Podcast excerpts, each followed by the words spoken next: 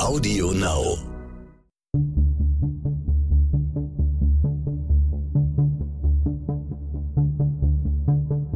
Wie überführt man einen Mörder? Warum werden Menschen zu Tätern? Und welche Abgründe können in jedem von uns stecken? Im Sterncrime-Podcast Spurensuche erzählen Ermittler und Spezialisten über ihre spannendsten Fälle und die Herausforderungen ihres Berufes. Eine alte Dame ersticht mit einem Kuchenmesser ihren Ehemann und will sich an nichts erinnern. Eine Frau ruft die Sanitäter, die finden ihren Gatten tot im Badezimmer.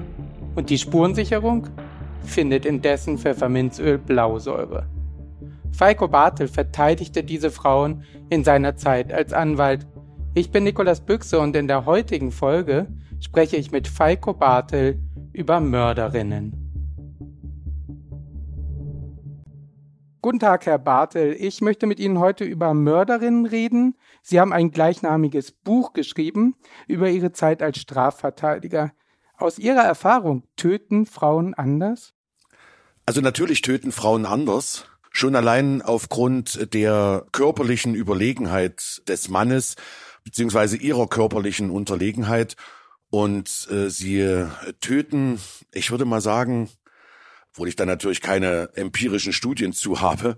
Aber so die Frauenmorde, die ich kennengelernt habe, die waren hinterhältiger, sie waren geplanter und sie waren, also ich, ich sage immer auf meinen Lesungen so mit einem sehr, sehr großen Augenzwinkern, ein Mann schlägt einem anderen einen Schädel ein und dann ist auch wieder gut und die beiden äh, gehen miteinander ein Bier trinken. Äh, Frauen, wenn die töten, äh, dann töten sie erst und dann foltern sie dich. Ähm, so dass es also äh, da schon einige Unterschiede gibt. Es gibt einen ganz, ganz großen Unterschied ähm, aus den Fällen, die ich kennengelernt habe. Frauen haben eine sehr viel höhere Frustrationstoleranz als jeder Mann. Also da muss schon sich schon einiges äh, anstauen, bevor das dann äh, aus einer Frau herausbricht. Vielleicht ist das sogar evolutionär angelegt, sonst wären wir alle Männer schon tot wahrscheinlich. Das ist etwas äh, sehr zynisch und sehr sarkastisch ausgedrückt, ich weiß, aber äh, das gehört zum Beruf eines Strafverteidigers dazu. Also Frauen morden schon oder töten schon schon anders, wenn es nicht, ähm, also aus triftigeren Gründen, sagen wir es mal so. Es gibt, das haben Sie angesprochen, wirklich auch nicht viel Forschung zu diesem Thema. Ich habe mal ein bisschen geguckt. Ein paar Zahlen gibt es aber. Bei Mord- und Totschlagfällen sind in Deutschland gerade einmal gut 15 Prozent der Fälle die Täter weiblich. Und Frauen haben es eher auf Männer abgesehen. So 80 bis 90 Prozent der Opfer sind Männer. Bei männlichen Tätern sind 60 Prozent der Opfer männlich. Und in den meisten Fällen ersticken oder erstechen Frauen ihre Opfer. Das sind wahrscheinlich so Zahlen, die sich auch mit Ihren Beobachtungen aus Ihrer Zeit als Strafverteidiger decken, denke ich. Naja, nun habe ich äh, von diesen über 40 Tötungsdelikten, die ich verteidigt habe, waren ganze vier Frauen dabei. Insoweit stimmt also die Statistik. Ich hätte gern viel mehr Frauen verteidigt, weil die Fälle an sich sind natürlich ungemein äh, spannender, auch äh, psychologisch viel tiefgreifender. Äh, und das ist ja, war ja genau das, was mich als Strafverteidiger auch immer fasziniert hat, dieses Warum. Ja, und das ist schon in den Fällen in denen Frauen töten schon sehr, sehr anspruchsvoll und sehr verzweigt und, und sehr diffizil in diesen Fällen gewesen. War es für Sie denn dann auch anders, Frauen in diesen Mordfällen zu verteidigen als Männer? Nein, in der Art äh, der Verteidigung gab es da keinen, keinen Unterschied.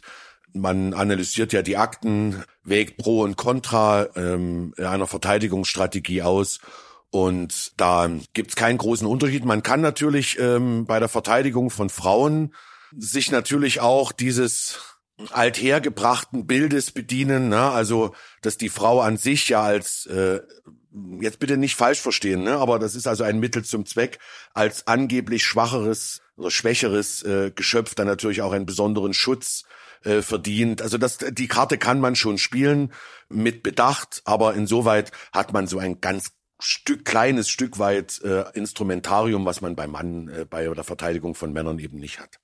Dass gerade die, die Gewalt gegen Frauen in, gerade in Beziehungen ist ja auch ein großes Thema und ich habe diese Fälle auch erlebt, wo man dann immer da saß in den Fällen und sich gefragt hat, boah, was ist es, was eine eine Frau trotzdem in einer solch toxischen Beziehung hält, äh, äh, eine Frau, die über Jahre hinweg physisch und psychisch missbraucht worden ist, warum kehrt sie zu diesem Verzeihung Arschloch immer wieder zurück? Das ist also wirklich äh, erstaunlich. Ja. Hat mich immer fasziniert, diese Frage. Und Sie sind auch deshalb, weil Sie diesen Fragen nachgehen wollten, Strafverteidiger geworden, oder? Ja, also ich habe am Anfang meiner, meiner Anwaltskarriere mittelständische Unternehmen verteidigt und also sehr viel Zivilrecht, sehr viel Gesellschaftsrecht gemacht.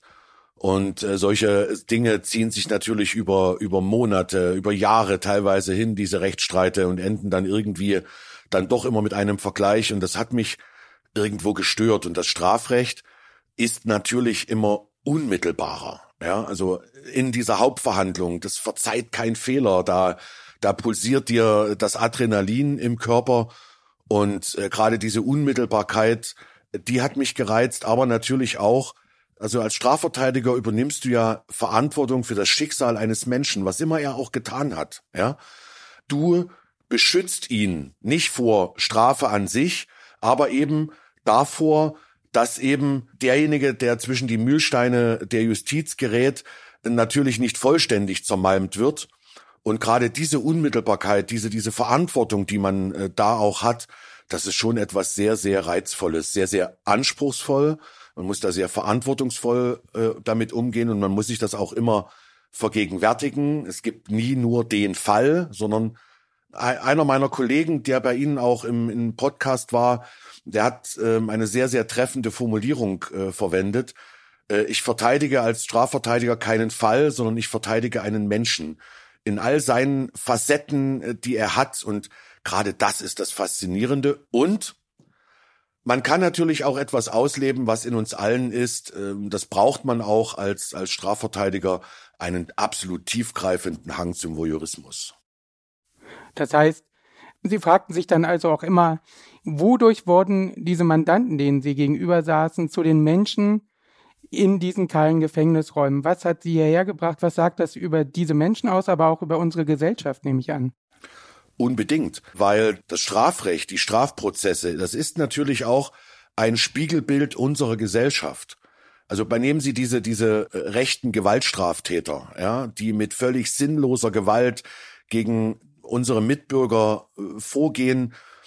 Niemand wird als Räuber, als Faschist, als Vergewaltiger geboren. Da gibt es ja immer Ursachen, da gibt es ja immer gesellschaftliche Umstände, die diesen Menschen zu dem gemacht haben, der dann genau diese Straftat begangen hat. Und wenn man da dann einmal an mal anfängt zu bohren, zu graben, dann stößt man dann schon auf Muster, die sich in der Gesellschaft äh, abbilden. Ich bin nicht so jugendliche äh, Gewaltstraftäter aus dem rechten Milieu hatte. Da bin ich in die JVA gefahren, habe ich mir die angeschaut und habe denen gesagt, pass auf, ich erzähl dir mal deine Biografie. Es war immer das Gleiche oder Vergleichbares. Ja, wem 10, 15, 20 Jahre zu Hause vorgelebt wird, dass Gewalt ein probates Mittel zur Konfliktbewältigung ist, dass sich bei dem natürlich Verhaltensmuster bilden, das ist keine Entschuldigung, um Gottes Willen. Auch ein solcher Mensch kann und muss wissen, dass es Unrecht ist, jemandem anderen grundlos ins Gesicht zu schlagen oder ihm ein Messer in den Bauch zu jagen. Aber man sieht dann schon Verhaltensmuster und das, das ist schon äh, das Abbild unserer Gesellschaft. Und einmal saßen sie einer 70-jährigen Frau in der Untersuchungsaftanstalt gegenüber. Und die sagte einfach zu ihnen, können Sie mir schon sagen, wann ich hier rauskomme? Und in diesem Fall, da waren sie konsterniert. Warum? Sie hatte ihren Ehemann nach einer über 50-jährigen, wirklich glücklichen Ehe getötet in einem wahren Gewaltsturm. Und ähm, eine sehr, sehr gut betuchte Dame, die in diesem Besucher, in dieser Besucherzelle in der JVA in einem Kanarienvogelgelben Jogginganzug von Versace vor mir saß. Äh, das war schon skurril. Und ich also völlig konsterniert war. Ich sage, wie, wie, wie, wie hier raus? Also es gab keinen Zweifel an der, an der Schuld oder an ihrer Schuld. Man hatte sie wirklich noch mit der Tatwaffe, mit dem Messer äh, in der Hand äh, im Wohnzimmer neben der Leiche ihres Mannes festgenommen. Also das war, gab keinen Zweifel, dass sie das war. Und, und dann, daraus entwickelte sich dann ein Gespräch, wo ich merkte, wie, was. Und sie war dann wirklich der Meinung, dass ihr Mann sich selbst umgebracht hat. Und ich wurde dann ziemlich ungehalten in diesem Haftraum und äh, sagte ihr dann, also wollen Sie die Bilder der Gerichtsmedizin sehen? Ähm, ihr Mann hatte allein acht Stiche im Rücken und jeder Stich mit einem anderen Ein Eintrittswinkel. Das, das, das kann man sich nicht selber äh, beibringen, worauf sie dann sagte, ja, aber vielleicht hätte er ja das Messer zwischen die Sofakissen geklemmt und sich dagegen geworfen. Sie war also absolut davon überzeugt, dass ihr Mann Selbstmord begangen hat. Und ich habe mich dann gefragt, wie, wie, wie, wie geht sowas? Und es hat wirklich Wochen, Monate äh, und viele, viele Gespräche mit ihr bedurft, bis ich dann gemerkt habe oder bis ich realisiert habe, die hat dieses Geschehen komplett von sich abgespalten, überhaupt mit dieser Schuld äh, leben zu können. Und äh, im Fernsehen ist das ja immer etwas, etwas ähm, logischerweise natürlich verkürzt dargestellt. Ne? Da geht der Mord und dann einen Tag später gibt's dann äh, wird der Mörder festgenommen und dann gibt's die Verhandlung und äh, dann das Urteil. Das ist natürlich ein Prozess, das Monate zieht sich das hin. Viele, viele, viele Besuche, Gespräche mit dem Mandanten, sich rantasten, erstmal sich kennenlernen, zu schauen, Vertrauen aufzubauen, weil man stellt ja dann auch Fragen in diesen Gesprächen, die, die wirklich ans Eingemachte gehen, an das ganz, ganz tief Innere, weil als Strafverteidiger interessiert man nicht, interessiert man sich nicht, wie viel Siege der Mandant in seinem Leben davon getragen hat, sondern oder errungen hat, sondern man will wissen, für was schämt sich dieser Mensch? Was verletzt diesen Mensch? Was ist ihm zutiefst peinlich? Äh, was hat er aus gutem Grund ganz, ganz tief in sich vergraben? Weil das sind die Dinge, die ihn prägen und die dann auch möglicherweise die, die psychologische Ursache ausmachten für eben eine solche äh, Gewaltstraftat. Wie sind Sie denn dann vorgegangen bei dieser Frau, die offenkundig dieses ganze Geschehen abgespalten hatte? Gar nicht ich habe, es war eine, ja, eine sehr betagte äh, Dame jenseits der 70. Ich habe dann nicht den Versuch äh, unternommen, sie aus diesen Gedanken herauszunehmen. Das, das war auch äh, gar nicht notwendig. Ähm, das Spannende war, dass ich habe sie dann äh, tatsächlich fünf Jahre später, als sie ihre äh, Strafe verbüßt hatte, an diesem Tag aus der JVA abgeholt.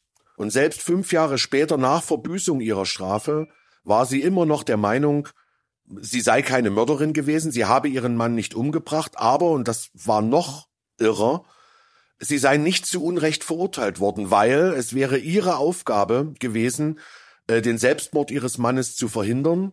Und deswegen habe sie auch zu Recht für diese Schuld, das nicht getan zu haben, im Gefängnis gesessen.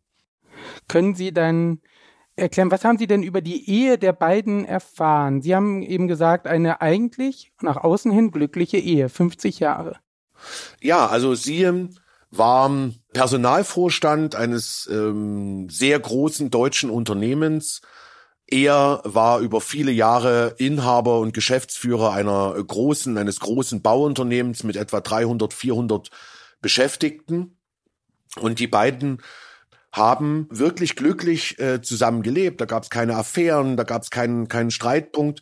Und jetzt wurden die beide plötzlich Rentner und hingen in ihrem riesigen Haus mit vollen Konten, wir haben meinen Kontoauszug gesehen, da schaute mich da eine achtstellige Zahl an, aufeinander und fingen dann beide das Trinken an. Und aber wirklich jetzt so exzessiv, dass sie beide komplett dem Alkohol verfallen waren. Diese beiden Erfolgsmenschen waren nicht mehr in der Lage gewesen, diesen, ja nennen wir es, Machtverlust zu kompensieren, hatten auch den Kontakt zu ihren äh, Kindern verloren, weil sie eben immer nur wahnsinnig betrunken waren. Dann gab es Streit zwischen den beiden, wo die sich wechselseitig dann ihren Alkoholismus vorwarfen.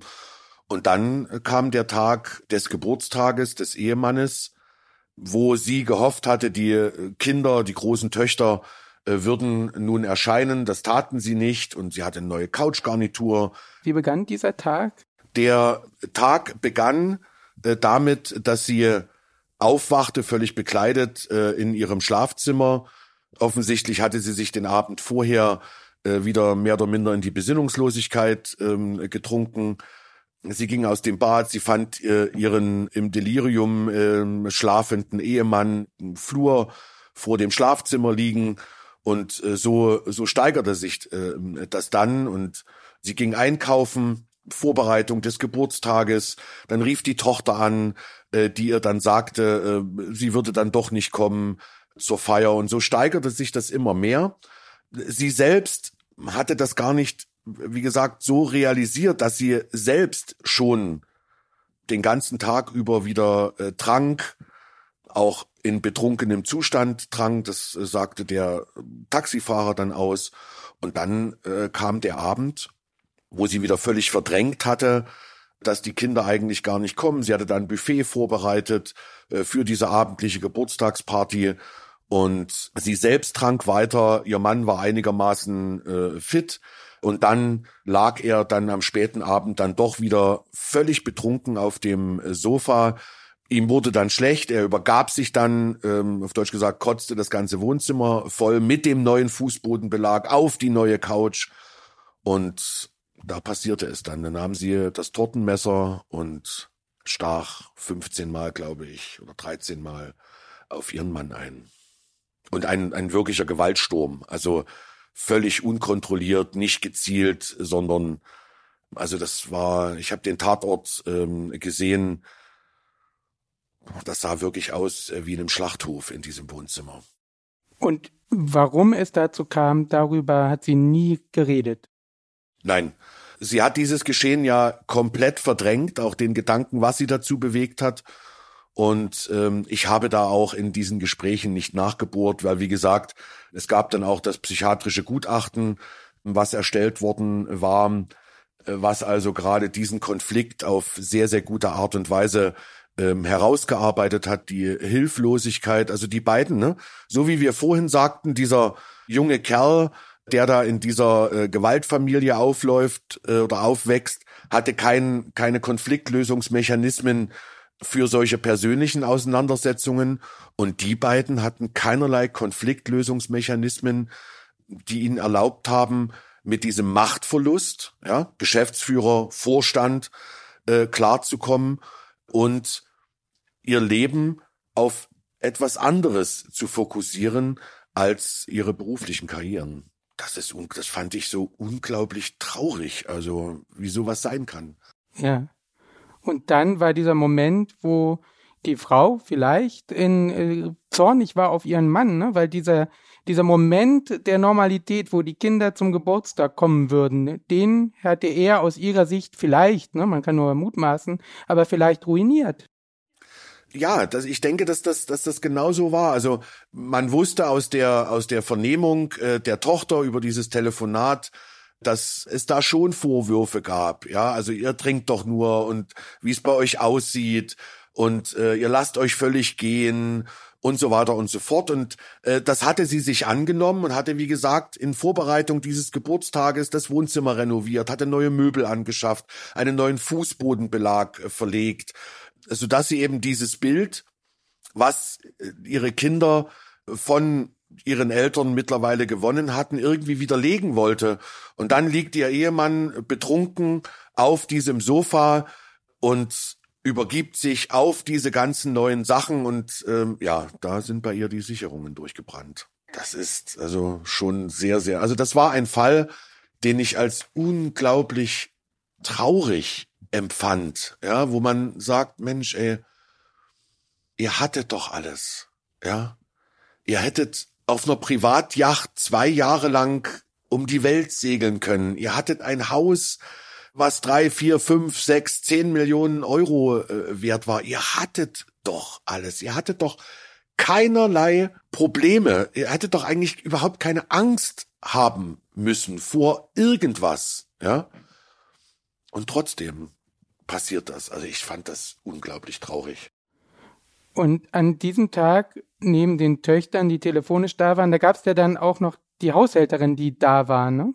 Ja, es gab dann noch die Haushälterin, äh, die, ähm, weiß gar nicht, über 20, 25 Jahre diesen, diesen beiden ähm, im wahrsten Sinne des Wortes gedient hatte versucht hatte, äh, auch diese Entwicklung irgendwie mit aufzufangen und, und äh, abzumildern und ähm, die dann an diesem Tag endgültig dieses Haus verlassen hat und gesagt hat, nee, ich, ich kann das einfach nicht mehr. Ich, ich kann nicht mehr zusehen, wie ihr euch zugrunde richtet und, und ähm, hat dann diese Beziehung an diesem Tag auch beendet. Vielleicht spielt das auch noch eine große Rolle in dieser Enttäuschung. Äh, wie gesagt, es, ähm, ich habe mit, mit der Mandantin selbst über diese Punkte absichtlich nicht gesprochen, weil erstens denke ich, dass sie mir gar keine Antworten hätte geben können und zweitens, ich denke, es war wichtig für sie selbst, das abgespalten zu lassen, um überhaupt mit dieser Schuld weiterleben zu können und sich nicht irgendwas anzutun, um wenn sie denn das realisiert hätte, tatsächlich realisiert hätte, was sie denn da eigentlich getan hat. Da stelle ich mir ihren Job aber auch ziemlich schwierig vor. Wie verteidigt man denn eine Frau, also wie diese Frau? Wie sind Sie da vorgegangen? Also wie war es dann zum Beispiel erstens wenn in, in der Vorbereitung für den Prozess und dann später im Prozess? Also von der Verteidigung her, von der Art und Weise der Verteidigung war dieses Verfahren eigentlich gar nicht äh, schwierig. Ach, eigentlich, ich sage mal eigentlich, ich hasse dieses Wort eigentlich weil in der Juristerei oder gerade in, im Sprachgebrauch eines Strafverteidigers, ne, haben sie ihre Großmutter umgebracht? Eigentlich nicht. Also eigentlich sollte man vermeiden. Also dieses Verfahren war von der Verteidigung her äh, gar nicht so schwierig. Ich hatte im Vorfeld meine Beobachtungen auch dem psychiatrischen Sachverständigen, den ich sehr gut kannte in diesem Verfahren, mitgeteilt. Das, was sie mir berichtet hatte über diese Ehe, ich hatte mit der Mandantin äh, gesprochen, dass sie äh, völlig ehrlich äh, mit diesem Sachverständigen sprechen soll, dass sie sehr offen sein soll, dass sie mit nichts hinter den Berg halten soll. Und insofern war dann auch dieses, dieses Bild des, was der Sachverständige zeichnete, schon ein solches, was der Verteidigung natürlich nützte. Weil das war natürlich die Herausforderung, normalerweise, ne, wenn jemand da äh, völlig ähm, im Delirium auf dem Sofa liegt und ein anderer sticht auf ihn ein, dann ist das eigentlich ein Mord, weil nämlich mit dem Mordmerkmal der Heimtücke, weil das Opfer ja in keiner Weise mit einem Angriff rechnet und Heimtücke, wer heimtückisch tötet, begeht einen Mord. Das wäre lebenslange Freiheitsstrafe. Und insofern war es dann wichtig, dass man über dieses Sachverständigengutachten herausbekam eben nicht nur, dass sie natürlich aufgrund ihres eigenen Blutalkoholwertes vermindert schuldfähig ist, sondern dass sie auch aufgrund ihrer psychischen Verfassung überhaupt nicht in der Lage war, von Seiten des Vorsatzes her, diese Hilflosigkeit zu erkennen, sodass also dieses Tatbestandsmerkmal der Heimtücke nicht erfüllt war und es dann eben in dem Falle zu einer Verurteilung wegen Totschlages kam und eben nicht wegen, wegen Mordes. Also das war die einzige fachliche Herausforderung, die man in diesem ähm, Fall hatte. Die Tatbegehung an sich war klar, der Schuldbeweis war klar, da gab es nichts zu verteidigen. Aber das waren dann eben diese, diese psychologischen oder forensisch-psychiatrischen Dinge und Einzelheiten und Feinheiten, äh, auf die man als Verteidiger äh, eben achten muss. Ja. Ich glaube, wenn ich mich richtig erinnere, waren das weit über drei Promille, die bei ihr festgestellt wurden. Ja, also bei beiden Blutalkoholkonzentrationswerte, bei denen ein normaler Mensch ähm, äh, schon lange tot ist. Also ich zumindest. Also ja. ich, ich würde das, glaube ich, nicht überleben. Aber ne, bei alkoholgewöhnten Menschen ist das natürlich immer etwas anderes. Ja, und Sie haben dann, Sie haben ja schon erzählt, Sie haben auf diese Gutachten Ihre Verteidigung aufgebaut. Ja, natürlich. Also es gab nur diese Frage, also ist dieses Tatbestandsmerkmal der Heimtücke erfüllt? Sprich, hatte sie noch so viel Durchblick, nenne ich es mal, dass sie das überhaupt realisierte und in ihren Tötungsvorsatz aufnehmen konnte? Das ist das Erste. Und zweitens natürlich, litt sie an einer tiefgreifenden Bewusstseinsstörung? Und wenn ja, wie tiefgreifend war sie? Also es ist ja kein, kein Automatismus nach dem Motto, ich bin betrunken, also bin ich vermindert schuldfähig. Ich hatte auch, habe auch schon Fälle gehabt, in denen Leute zwei Promille Blutalkoholkonzentration hatten und man sie zu Recht als voll schuldfähig angesehen haben, weil ihre Reaktionen eben genau diejenigen waren bei einem Nichtbetrunkenen. Aber in dem Falle muss man sich das immer anschauen und die Reaktion und wie tiefgreifend ist diese Bewusstseinsstörung. Das waren die beiden Herausforderungen des Falles und die haben wir, glaube ich, ganz gut äh, bewältigt. Wohlgemerkt in dem Falle auch nicht äh, gegen das Gericht, sondern mit dem Gericht. Ja, also wir haben dann wirklich da auch lange drüber geredet und lange drüber diskutiert, im positiven Sinne diskutiert. Womit haben wir es denn jetzt eigentlich hier in der psychologischen Struktur mit dieser äh, Frau zu tun? Und das war eine sehr, ich kann mich noch erinnern, das war eine sehr, sehr angenehme äh, Verhandlung, wo es nicht auf um irgendwelchen Kampf hinauslief. Ja. Wie haben Sie Ihre Mandantin äh, dann im Gericht erlebt? Sie saß sehr still da. Sie hat sich am Anfang sehr kurz geäußert. Das war auch so abgesprochen, weil es hätte sie völlig überfordert in, in diesem äh, Forum des Gerichtssaals mit diesen erhöht sitzenden, ähm, samtbesetzten Robenträgern äh, dort zu sprechen, zwei Staatsanwälte auf der Gegenseite, der psychiatrische Sachverständige, noch ein Nebenklägervertreter, der die eine Tochter vertrat, ein voller Gerichtssaal und dann ähm, sich dieser, dieser Tat zu stellen und dazu sagen, das wollte ich ihr auch nicht zumuten. Äh, sie hatte sich ja über diese ganzen persönlichen Verhältnisse, über das Schicksal ihrer Ehe, über ihre beruflichen Werdegang, über die letzten Jahre mit ihrem Mann äh, sehr intensiv mit dem Sachverständigen unterhalten, viele, viele Stunden, so dass wir das dann so gemacht haben, dass der Sach, der psychiatrische Sachverständige dann insoweit als Zeuge vernommen wurde über das, was äh, eben meine Mandantin ihm erzählt hatte über die Tat, was auch völlig glaubhaft war, so dass sie sich selbst in diesem Forum äh, nicht großartig äußern musste. Und das äh, war auch psychologisch für sie äh, auch der bessere Weg. Und Ihre Töchter? Sie haben gesagt, die eine Tochter war Nebenklägerin. Und mhm. die waren aber nicht im Gerichtssaal oder waren die auch im Die waren nicht im Gerichtssaal und sie haben auch beide Töchter bis zu ihrem Tod nie wieder Kontakt zu ihrer Mutter aufgenommen. Sie hatte es wohl noch mehrfach versucht, aber dieses Verhältnis ist nicht mehr gekittet worden nach dem Tod des Vaters. Welches Urteil wurde denn gefällt? Ähm, in jedem Falle ähm, ein, ein sehr mildes Urteil, was natürlich auch dem ihrem Lebensalter Rechnung trug. Ne? Also mit, mit über 70 Jahren äh, noch für mehrere Jahre ins Gefängnis zu gehen, das ist natürlich in Anführungszeichen doppelt hart, ähm, als wenn man mit 20 oder 30 eingesperrt wird. Also es war ein, ein angemessenes, wenn auch mildes Urteil, was über sie verhängt wurde für dieses Tötungsdelikt. Und Sie hatten das ja eben schon angedeutet am Anfang, dass diese Frau auch nach der Haftzeit, nach diesen wenigen Jahren in Haft, dass sie dann immer noch diese Tat nicht so richtig an sich herangelassen hat. Sie hat sich vorgeworfen, dass sie ihren Mann nicht beschützt hat. Was hat sie denn dann genau. geglaubt, genau. meinen Sie, über wie ist es dann zum Tod ihres Mannes gekommen? Was, was wird wohl ihre Vorstellung gewesen sein? Na, die Vorstellung über den Tod ihres Mannes war, äh, dass äh, sie ihm ja Vorwürfe gemacht habe äh, in Bezug auf seinen Alkoholkonsum und dass er sich mal zusammenreißen muss und dass sie sozusagen darüber zu viel Druck auf ihren Mann ausgeübt hat, der dann auch ein schlechtes Gewissen hatte, sich am Tage äh, seines Geburtstages so betrunken zu haben, dass die Töchter eben nicht kamen und er mit dieser Schuld eben habe nicht mehr leben können und sich dann eben selbst getötet habe. Das war die Vorstellung von dem Grund des Todes ihres Mannes und ja, sollte sie sie haben. Hm gibt ja noch so eine andere Form zu töten, die so klischeehaft als weiblich gilt. Und das ist ja dieser Giftmord.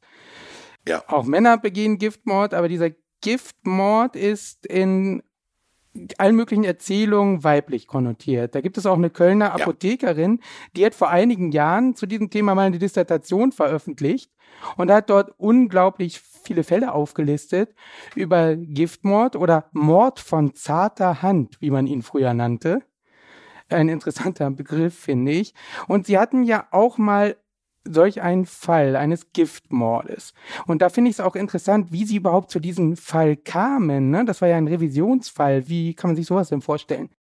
Also diesen Fall habe ich in der Hauptverhandlung selbst nicht verteidigt, sondern ein Kollege, der dort in diesem Fall einen, einen sehr, sehr guten Job gemacht hat, im Übrigen ähm, in der Verhandlung, hat mir den dann gegeben und sagte hier, also ich äh, bin da zu nah dran, äh, was die Revision angeht. Äh, Revision zum Bundesgerichtshof, das ist nochmal ein ganz, ganz eigenes äh, Gebiet, wo man wirklich äh, da gegebenenfalls auch Spezialisten für braucht.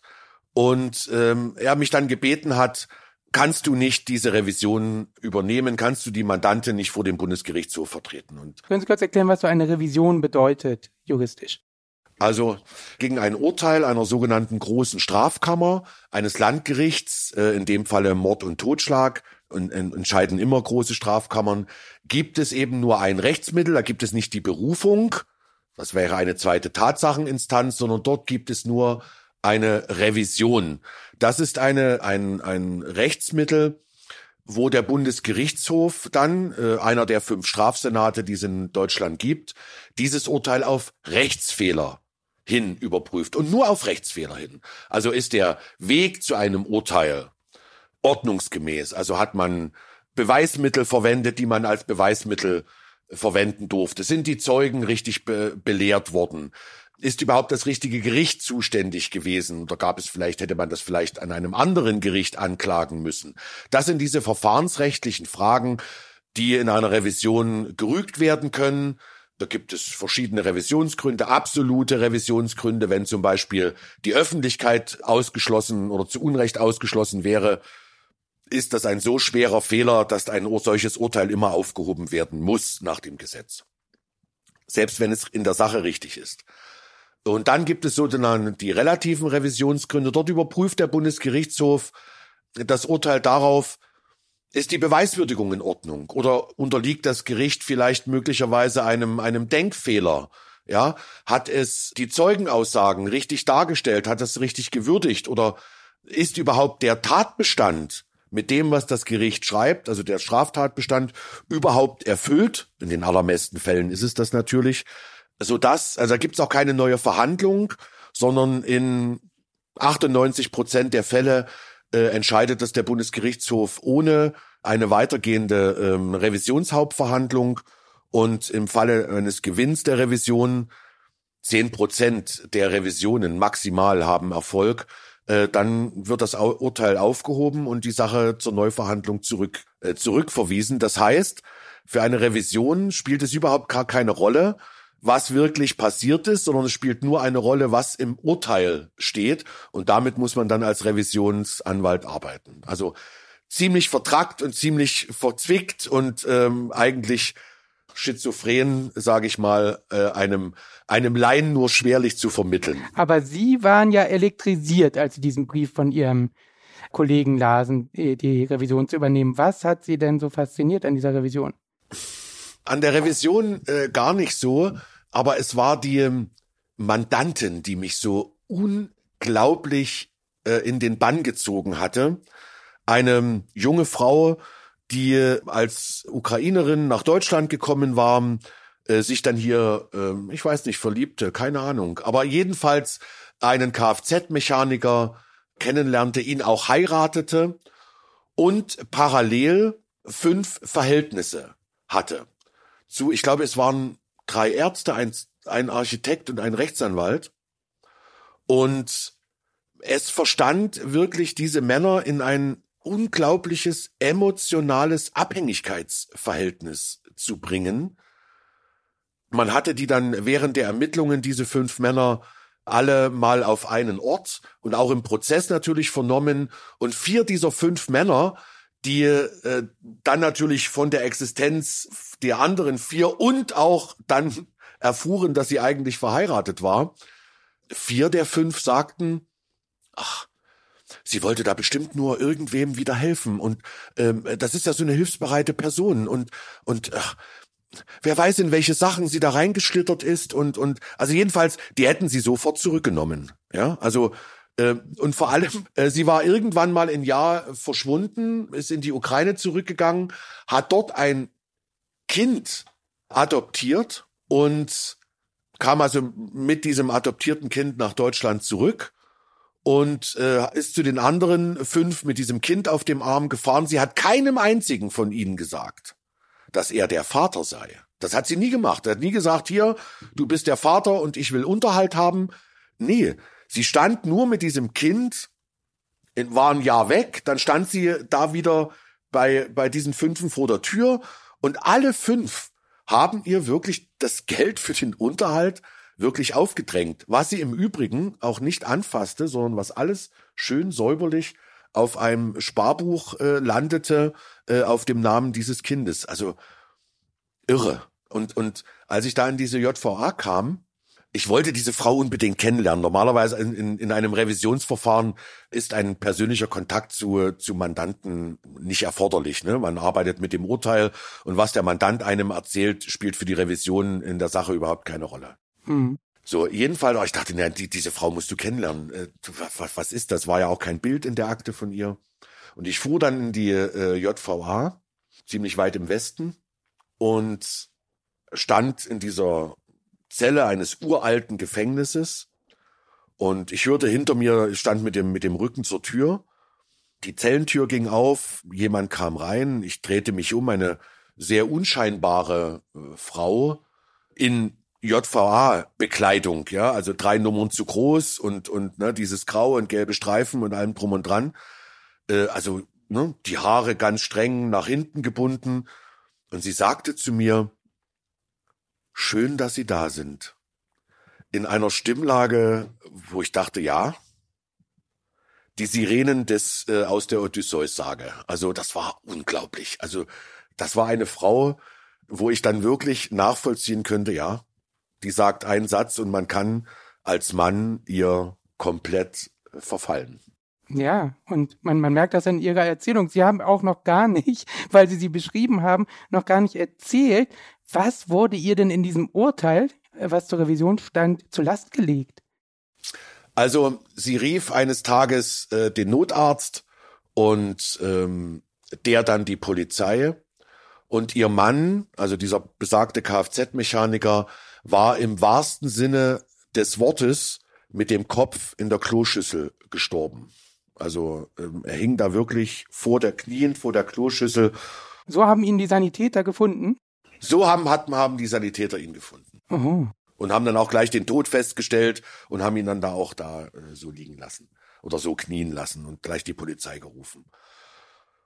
Und man stellte also fest, dass er ähm, vergiftet worden ist äh, mit einer Cyanidvergiftung, also mit einem Blausäuresalz.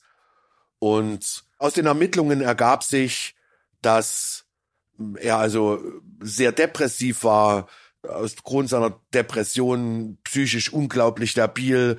Er hatte mehrfach äh, geäußert, dass er sich selbst äh, umbringen will. Äh, hat er auch gesagt, mit Gift will er sich umbringen. Und äh, dann fand man ihn eben so. Und ja, und dann war die Frage, ja, war das jetzt nur ein Selbstmord oder war es ein, ein Mord? Und ähm, da ging es dann im Verfahren, wie gesagt, das kannte ich dann nur aus Erzählungen, das habe ich persönlich nicht miterlebt, dann wirklich zu einem, in der Verhandlung zu einem ziemlich großen Showdown. Also äh, ein, ein sehr unglaubliches Beispiel, wie ein Prozess von einem Augenblick auf den anderen kippen kann. Das interessiert natürlich uns sehr. Das heißt, ähm, sie ruft den äh, Notarzt, die kommen, sie finden den Mann. Wo war sie denn zu dem Zeitpunkt? Wie hat sie? Sehr, sehr reserviert, sehr äh, emotional auch überhaupt nicht betroffen. Sie hatte das Kind auf dem Arm. Und als es dann die Mordkommission kam und so weiter und so fort, dann hat sie dann gesagt, also ähm, ich gehe jetzt, wenn, wenn Sie mich brauchen, dann, dann rufen Sie mich an und verließ dann die Wohnung. Also emotional in keinster Weise betroffen. Das machte sie natürlich verdächtig, logischerweise. Mhm. Und man hat dann auch in den Ermittlungen äh, versucht, irgendwie herauszubekommen, hatte sie irgendwie die Möglichkeit, an Gift zu gelangen? Äh, wo war das Gift eigentlich drin? Das hat man festgestellt, das war äh, aufgelöst in einem äh, Glas Pfefferminzöl, was das Tatopfer, ihr Mann, jeden Tag trank, gegen seine Magengeschwüre offenbar. Und ähm, ja, und dann ging man. Und man hatte wirklich nichts in der Hand. Also einen Tag später saß sie dann schon bei dem Arbeitgeber, um äh, zu besprechen, wie ist denn das jetzt nun mit der äh, betrieblichen Lebensversicherung, äh, die ähm, oh. da abgeschlossen worden war. Wow. Also eigentlich von vom vom ganzen Verhalten her überhaupt nicht vom, vom Tod ihres Mannes äh, betroffen, sondern man ging gleich, gleich äh, zur Tagesordnung. Das typische Verhalten einer äh, schwarzen Witwe, aber man hatte schlicht und ergreifend gegen sie nichts, rein gar nichts äh, in der Hand. Interessant, aber es kam trotzdem zu einem Prozess. Es kam trotzdem zu einem Prozess. Ähm, die Staatsanwaltschaft hatte dann wohl gesagt, also wir können das jetzt nicht einfach so einstellen, sondern äh, wir klagen das jetzt an. Und dann kam es auch zur Hauptverhandlung und auch in diesem Verfahren an sich gab es wirklich nichts, rein gar nichts, was sie belastet hätte. Man konnte zwar sagen, hey, du hast dich verhalten nach dem Tod dieses Mannes wie das allerletzte, ja, und auch mit diesen fünf Verhältnissen, die sie hatte, das war ja moralisch zutiefst verwerflich, aber auch nicht strafbar, ja. Und ähm, in dem Falle war es dann wohl so aus der Erzählung, äh, es war der letzte Prozesstag und die Schlussvorträge, die Plädoyers sollten gehalten werden. Der Staatsanwalt hatte schon gesagt, zähneknirschend, äh, dass ihm ja nichts anderes übrig bliebe, als einen Freispruch äh, zu beantragen, von Seiten der Verteidigung natürlich auch. Und in diesem Hochgefühl eines Sieges ging man dann also auch in die Verhandlung ähm, hinein. Und plötzlich sagte der Vorsitzende, dass äh, man noch eine letzte Zeugin vernehmen wolle. Und man brachte also dann auch eine Zeugin aus dem äh, Gefängnis. Und äh, der Kollege hat sich dann zu der Mandantin rübergebeugt, oder ob er sie, wer das denn sei. Sabine Müller, glaube ich, hieß die, wenn ich mich richtig erinnere. Und er sagte, die guckte die an, die Mandantin, also die Angeklagte, und sagte, ja, ich ich glaube, ich war an dem Tag, wo ich verhaftet wurde, war ich mit der äh, in der Zelle. Und haben Sie denn mit der irgendwas besprochen? Nein, ich habe kein Wort äh, zu der gesagt. Ich habe ihr nur gesagt, was im Haftbefehl steht. Und man vernahm dann diese diese Zeugin, die genau das aussagte. Ja, diese blöde Tussi, mit der war ich eine Nacht eingesperrt, äh, da bevor ich dann auf Transport ging. Und die hat ja kein Wort mit mir geredet. Die stand immer nur hochnäsig da irgendwie am Fenster und hat rausgeschaut. Und ähm, ich hätte der fast paar, paar aufs Maul gehauen, so hochnäsig wie die waren. Und das Einzige, was sie zu mir, ich habe sie gefragt, weswegen sie, sie, sie denn hier wäre. Und äh, sie sagte dann, im Haftbefehl steht, äh, sie soll ihren Mann mit Natriumcyanid umgebracht haben. So, Ende der Aussage. Und an dieser Stelle kippte der gesamte Prozess. Weil im Haftbefehl stand nur drin, dass die Vergiftung durch ein Blausäuresalz hervorgerufen war, dass es Natriumcyanid und nicht etwa Kaliumcyanid äh, gewesen ist.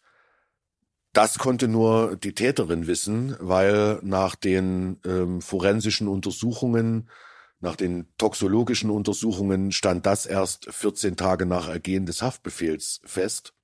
Und das war der Schuldbeweis weil das konnte nur die Täterin wissen, welches konkrete Salz es da ähm, zum Tod des Mannes führte. Und das zeigt einem immer wieder, fragt dich ein Polizist oder wer auch immer, wie spät es ist, gibt es nur eine richtige Antwort, nämlich ich möchte einen Anwalt.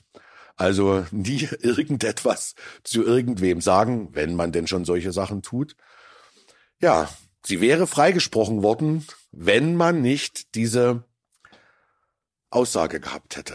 Von einem Moment auf den anderen wurde aus dem allseits erwarteten Freispruch eine Verurteilung wegen Mordes, eine lebenslange Freiheitsstrafe und eine Feststellung der besonderen Schwere der Schuld. Ja, ein Satz hat sie verraten. Ein Satz hat sie es verraten und nicht zur Polizei, sondern zu irgendeiner anderen Mitinhaftierten, die sie nur wenige Stunden gesehen hatte. Und wie ist dann die Revision gelaufen? Äh, sie ist dann verworfen worden. Es gab auch nicht wirklich irgendwas zu rügen. Das Verfahren war in Ordnung, die Beweiswürdigung war in Ordnung. Und was wollen Sie bitte an dieser sehr klaren Aussage dieser Dame in irgendeiner Weise herummäkeln? Also in dieser Revision stand ich ziemlich auf verlorenem Posten und äh, da gab es nichts. Aber Sie waren ja so ein bisschen jedenfalls wahrscheinlich erfolgreich bei Ihrer Suche nach dem Inneren, ne? nach der Motivation dieser rätselhaften Frau. Es gibt ja immer so Fälle, die einen nicht loslassen. Also Äh, einmal solche Sachen, wo der Zweifel an einen nagt, an einem nagt, war das Urteil wirklich richtig? Ja, war der Mandant wirklich schuldig? Ja, oder war er es nicht? Aber eben auch Fälle, das sind die, die ich in meinen beiden Büchern da auch beschrieben äh, habe, die einen insofern auffühlen in der Frage des Warum. Warum gab es an diesem einen Punkt im Leben dieser Menschen, für die nur diesen einen Ausweg, dieses Tötungsverbrechen zu begehen? Das ist ja diese, diese, ja, das versuche ich in, in diesen beiden Büchern zu vermitteln, in denen ich die Geschichten dieser, dieser Mandanten erzähle. Und bei ihr war es eben so, dass sie sich natürlich in keinster Weise geäußert hatte zu ihrer Jugend, zu ihrem, zu ihrer Entwicklung. Es war also ein riesengroßes Fragezeichen. Wer ist dieser Mensch eigentlich? Ja, das, was, was alle wussten, war eine Ukrainerin, die verheiratet war und nebenbei fünf Männer ausgenommen hat. So. Das war das Bild dieses Menschen. Und das, das, und dann eben natürlich dieser Habitus, dieses, dieses, dass man als, als Mann dieser Frau total verfallen konnte. Und ich hatte in der, in der Ukraine zu tun und hatte dann auch so ein bisschen recherchiert. Ich wusste aus den Akten, aus welchem Dorf und Stadt sie kamen. Und das hat mich, das war Jahre später, äh, und das hat mich dann wirklich, äh, wie sagt man auf Neudeutsch, angetriggert. Und dann bin ich wirklich, obwohl das überhaupt nicht auf meinem Reiseplan stand, bin ich wirklich diese 800 Kilometer in den Donbass, da wo jetzt der Krieg tobt, gefahren, um herauszufinden, wie ist sie denn aufgewachsen? Wie ist sie groß geworden? Was waren die Umstände, die sie als Mensch geprägt haben? Und das war wirklich erstaunlich. Ich hab, bin dann auf eine oder auf ihre alte Klassenlehrerin äh, getroffen, mit der ich mich dann da sehr lange unterhalten habe und ähm, auch ein, ein, ein, und dann entstand ein, ein Bild eines Menschen, wo man sagt, ey, das kann dir eigentlich nur was für eine arme Sau. Ne? Also in völlig verarmten Verhältnissen, groß geworden, mitten in dieser Zeit des Zusammenbruchs der Sowjetunion, ne, in dieser Zeit konfrontiert mit Tötungsdelikten im Rahmen der, der eigenen äh, Familie, sich immer irgendwo hingeträumt, ja, äh, um diesem Dasein zu entfliehen, immer die Außenseiterin, ja, also die völlig am Rand stehende, im wahrsten Sinne des Wortes, sowohl auf den Klassenfotos als auch sozial, immer am Rand stehende das am Rand stehende Kind, ein musikalisch unglaublich begabt, sollte aufs Konservatorium gehen, aber hatte in ihrem Leben nie irgendwie eine Chance, wirklich etwas aus sich zu machen. Und sie floh sich dann eben, das ist jetzt eine Mutmaßung, ne? also so mein, meine Sache eben, in diese Scheinwelt, ne? in dieses, jetzt bin ich mal die Bestimmerin. An irgendeinem Punkt meines Lebens nehme ich das jetzt mal in die Hand und ich beherrsche die Dinge. Also der ging es nicht um Geld, der ging es, also, ne, das ist jetzt meine Schlussfolgerung, ihr ging es nicht um Geld. Sie hat es nicht getan, um diese anderen Männer irgendwie abzuzocken, sondern es ging ihr darum, endlich mal in eine Situation geraten zu sein, in der sie selbst und nur sie selbst über ihr Schicksal entscheidet. Und das sicherlich sehr rücksichtslos, klar. Aber naja, also es geht ja in dieser, die Aufgabe eines Strafverteidigers ist ja auch immer, es geht nicht darum, Sachen zu rechtfertigen.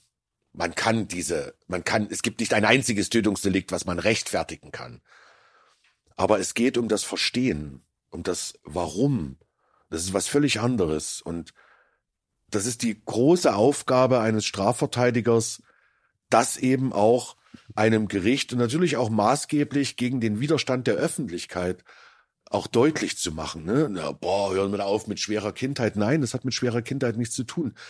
Wir haben ein Schuldstrafrecht. Jeder wird nach dem Maß seiner persönlichen Schuld bestraft.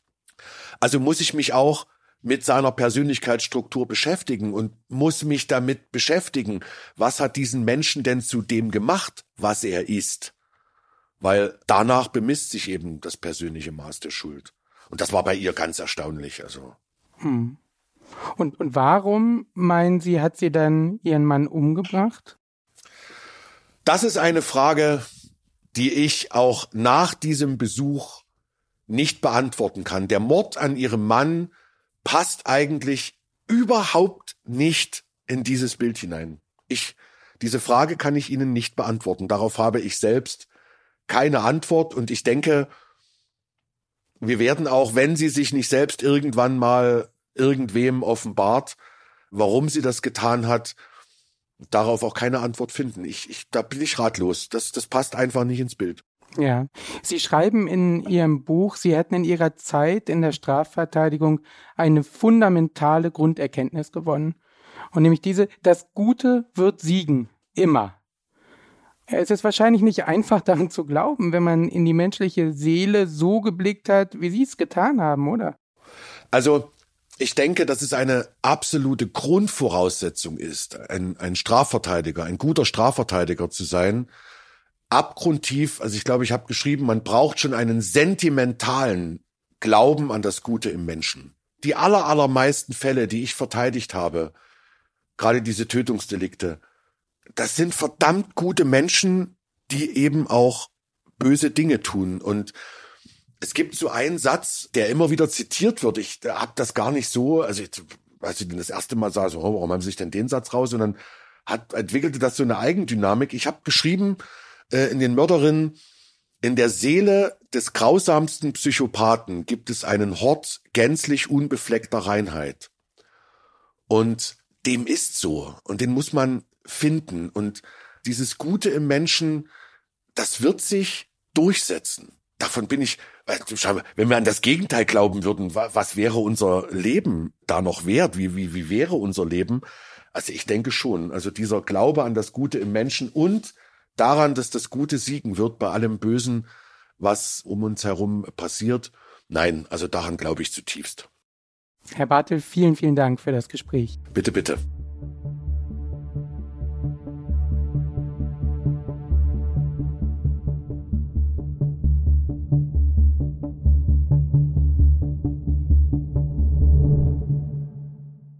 Dieser Podcast ist für heute zu Ende. Damit ihr aber die Zeit bis zum nächsten Mal überbrücken könnt, hätten wir noch einen Podcast-Tipp für euch. Worum es geht, das hört ihr jetzt.